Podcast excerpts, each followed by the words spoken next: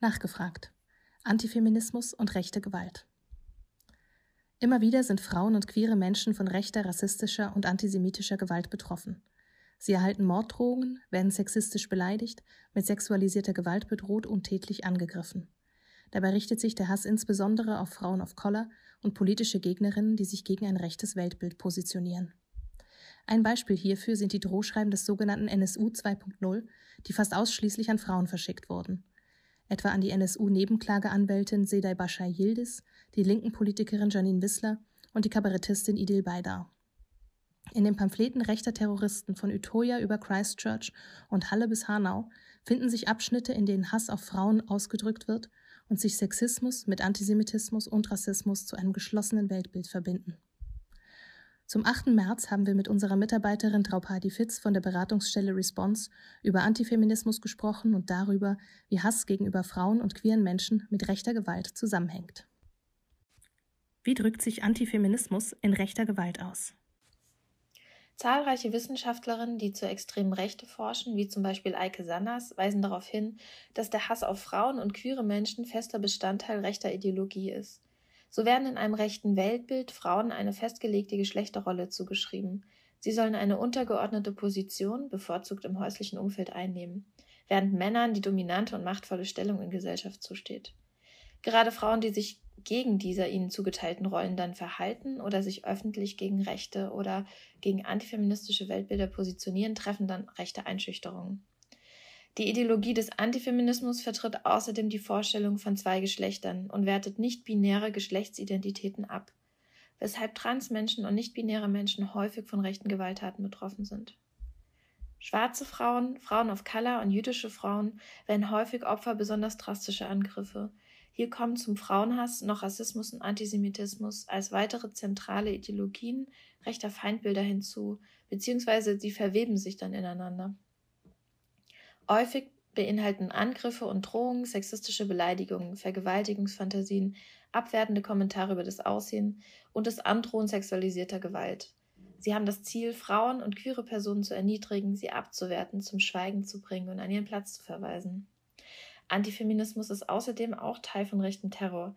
Das zeigt sich darin, dass sich Frauenverachtung in zahlreichen Manifesten rechter Mörder und Attentäter der letzten Jahre findet. Besonders deutlich sieht man das im Pamphlet des Attentäters von Halle, welcher neben antisemitischen Vernichtungsfantasien verschiedenste frauenfeindliche Aussagen tätigt und Bilder von entmenschlichten, übersexualisierten Frauen zeigt, die wie Katzen dargestellt werden, sogenannte Catgirls, ähm, und sich wie Haustiere Männern zu unterwerfen hätten. Wie ist dazu die öffentliche Wahrnehmung? Antifeminismus spielt bei sehr vielen rechten, rassistischen, antisemitischen Gewalttaten eine Rolle, wird aber oft nur zweitrangig betrachtet. Gewalt gegen Frauen wird häufig hauptsächlich in Verbindung mit Partnerschaftsgewalt oder häuslicher Gewalt statistisch erfasst und öffentlich wahrgenommen. Mehrere Bundestagsabgeordnete und die Juristin Christina Klemm forderten kürzlich in einem Artikel des Spiegel, dass frauenfeindliche Gewalt als eigene Kategorie und deliktübergreifend bei Ermittlungen der Sicherheitsbehörden eingeführt werden sollte. Der Journalist Robert Andreas recherchierte über den rechtsextremen Hintergrund von mehreren Frauenmördern. Es gibt bei häuslicher Gewalt Stalking und Menschenhandel zahlreiche rechtsextreme Täter, die nicht als solche wahrgenommen werden, und gleichzeitig spielen bei rechter Gewalt häufig auch antifeministische Motive eine Rolle. Die Verbindung von diesen beiden Gewaltformen und die Gemeinsamkeiten ähm, ist wichtig zu betrachten. Was beobachtet ihr in Hessen? Auch in Hessen beobachten wir immer wieder, wie Antifeminismus und rechten Taten eine Rolle spielt. Besonders auffällig spricht Misogynie aus den Drohschreiben des sogenannten NSU 2.0. Hier wurden rechte Drohschreiben verschickt an Künstlerinnen, Anwältinnen, Politikerinnen, die sich politisch gegen rechts positionieren. Einige sind Frauen of Color. Die Privatadressen wurden von hessischen Polizeicomputern abgerufen. Die Schreiben beinhalten neben Morddrohungen, Androhungen sexualisierter Gewalt und Vergewaltigungsfantasien. Die Täter sind immer noch nicht gefasst. Ein weiteres Beispiel ist auch ein Brandanschlag auf das feministische Wohnprojekt Lila Luftschloss im Rhein-Main-Gebiet im Sommer 2019. Dieser Angriff reiht sich ein in eine Serie von Brandanschlägen auf linke Wohnprojekte. Die Betroffenen berichteten, dass der Täter im Vorfeld das Projekt bei Behörden wegen Formfehlern in Bilanzen gemeldet hatte und in der Vergangenheit objektivierende, sexualisierende und verachtende Äußerungen über Frauen kundgetan hat. Wir beobachten außerdem vermehrt Bedrohungen, Beleidigungen und körperliche Angriffe im öffentlichen Raum gegen Frauen, die Kopftuch tragen. In einem Fall wurde eine schwangere Frau in einem Supermarkt sehr stark geschubst und rassistisch und sexistisch beleidigt. In anderen Fällen berichten uns Transfrauen, dass sie in Bus und Bahn völlig enthemmte Hasstiraden und körperliche Angriffe erlebt haben. In beiden Fällen reagierte niemand der Umstehenden. Wie können Gegenstrategien aussehen? Täter nutzt die Tatsache, dass Sexismus in der Mitte der Gesellschaft fest verankert ist.